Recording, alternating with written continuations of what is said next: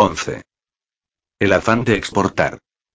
El ansia enfermiza de exportar que experimentan todas las naciones se halla superada tan solo por el temor, no menos morboso, a las importaciones.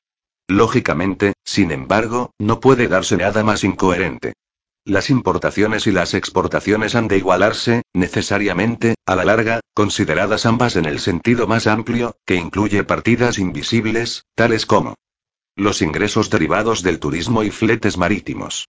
Las exportaciones pagan las importaciones y viceversa. Cuanto mayores sean nuestras exportaciones, tanto mayores deberán ser también nuestras importaciones, si es que aspiramos a percibir el precio de las primeras. Cuanto más reducidas sean nuestras importaciones, menos conseguiremos exportar. Sin importaciones no podemos exportar, pues los países extranjeros carecerán de los fondos necesarios para hacer pagar nuestras mercancías. Cuando decidimos disminuir nuestras importaciones estamos de hecho decidiendo también la reducción de nuestras exportaciones. Cuando decidimos aumentar estas, decidimos también incrementar aquellas. Las razones que lo explican son elementales. El exportador norteamericano vende sus mercancías al importador británico y recibe libras esterlinas en pago. No puede, sin embargo, utilizar las libras para pagar los salarios de sus empleados, o para comprar los vestidos de su mujer, o las localidades de un espectáculo. Para todo ello precisa dólares. Por tanto, sus libras no le ofrecen utilidad, a menos que directamente las aplique a la adquisición de mercancías británicas o las ceda a algún importador que desee hacerlo. En cualquier caso, la transacción no quedará completada hasta que las exportaciones norteamericanas hayan sido compensadas por unas importaciones equivalentes. Si la transacción se hubiera llevado a cabo en dólares en vez de libras, la situación sería la misma. De uno importador británico no puede pagar en dólares al exportador americano, a menos que algún exportador británico hubiera acumulado previamente en Estados Unidos un crédito en dólares, producto de una venta anterior. E1 cambio extranjero, en resumen, es una operación de clearing que permite liquidar las deudas en dólares contraídas por los extranjeros contra sus créditos en dólares, y en Inglaterra las deudas contraídas por los extranjeros en libras son canceladas contra sus créditos en esterlinas. No existe razón para entrar en los detalles técnicos, que pueden encontrarse en cualquier buen texto sobre cambio internacional. Debemos destacar, no obstante, que la materia no encierra ningún secreto, pese al misterio en que con tanta frecuencia aparece envuelta, y que no difiere esencialmente de lo que ocurre en el comercio interior. Todos hemos de vender algo, la mayoría nuestros propios servicios en lugar de mercancías, para alcanzar la posibilidad de comprar. El comercio interior se desarrolla también, en su mayor parte, mediante el cruce de cheques y otros instrumentos de crédito a través de las cámaras de compensación bancaria.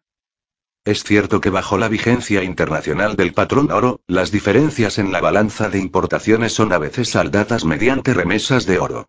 Pero del mismo modo podrían saldarse mediante envíos de algodón, acero, whisky, perfumes o cualquier otra mercancía.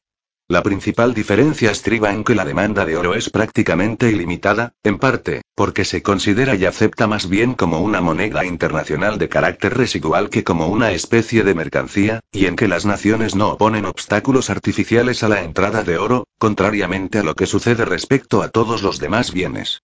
Por otra parte, en los últimos años han comenzado a restringir la exportación de oro en mayor grado que cualquier otro producto, pero trátase de una cuestión que no guarda relación con el problema que nos ocupa. Las mismas personas capaces de razonar con claridad y sensatez cuando el tema se refiere al comercio interior se muestran increíblemente apasionadas y torpes cuando se trata del comercio exterior.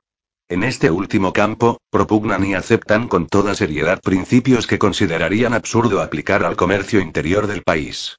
Un ejemplo típico es la creencia de que el gobierno, para incrementar las exportaciones, debe conceder empréstitos gigantescos a otros países, sin preocuparse demasiado si tales créditos serán o no reembolsados. Los ciudadanos norteamericanos deben, sin duda, ser autorizados para prestar sus fondos en el exterior a su propio riesgo. El gobierno no debe obstaculizar arbitrariamente la concesión de préstamos privados a aquellos países con los que mantenemos relaciones pacíficas. Debemos otorgar generosamente nuestro apoyo, por simples impulsos humanitarios, a los países que se debaten ante grandes dificultades o están en peligro de morir de hambre. Pero debemos conocer siempre claramente el alcance y significado de nuestro actuar. No es sensato practicar la cantidad con otros pueblos bajo el supuesto de que se está llevando a cabo una hábil transacción comercial, con fines puramente egoístas. Esto tan solo conduce, a la larga, a suscitar mutuas incomprensiones y a empeorar nuestras relaciones con aquellos países. Ahora bien, entre los argumentos esgrimidos en orden a facilitar grandes empréstitos exteriores, se tropieza con una falacia que ocupa siempre lugar destacado. Suele ser planteada como sigue. Incluso suponiendo que la mitad, o la totalidad, de los créditos concedidos a otros países resultaran impagados, el nuestro quedaría beneficiado en razón del enorme impulso que recibirían nuestras exportaciones. Deberían comprender inmediatamente quienes así razonan que si los créditos concedidos a otros países para que puedan comprar nuestros productos no son reintegrados, lo que en realidad estamos haciendo es regalarlos. Y ninguna nación puede enriquecerse donando graciosamente sus productos. Por tal camino solo conseguiría empobrecerse. Nadie pone en duda la evidencia de cuanto antecede, tratándose de empresas privadas. Si una industria automovilística concede un préstamo de mil dólares a un particular para que compre un automóvil valorado en esa cantidad y el préstamo no es devuelto, la empresa en nada se habrá beneficiado por haber vendido el coche. Habrá perdido, sencillamente, el importe de lo que costó fabricarlo.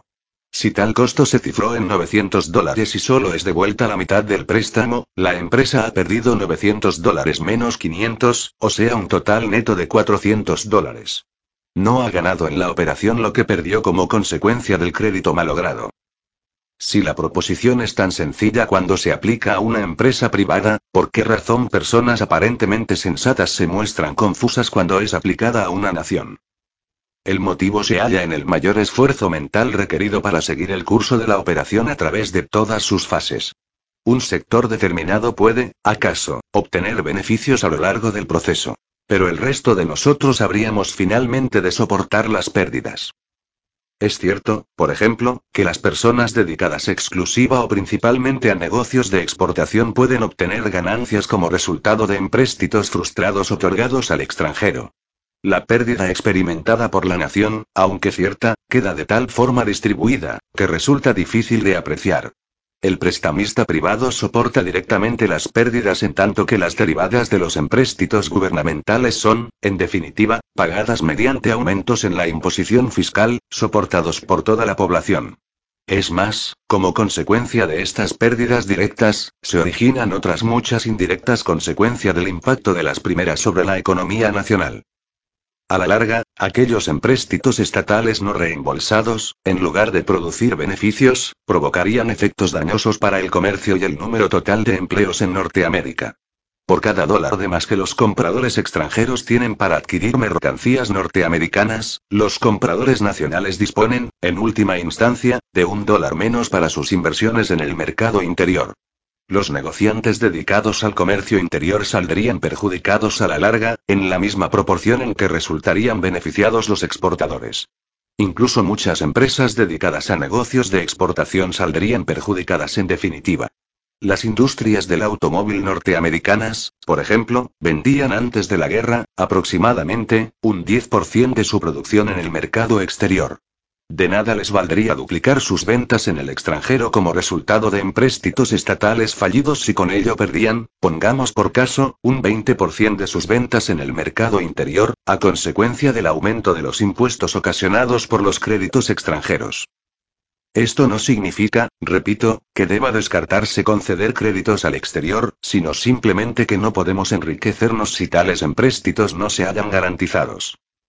Por la misma razón que es estúpido facilitar un falso estímulo al comercio de exportación mediante dádivas o créditos sin retorno a otros países es también absurdo crear un falso estímulo al comercio exterior por medio de subsidios a las exportaciones.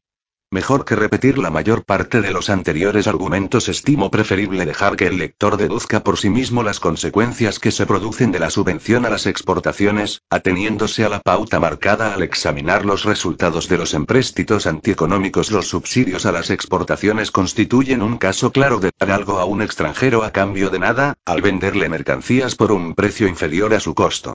Es otro ejemplo de tratar de enriquecerse regalando las cosas.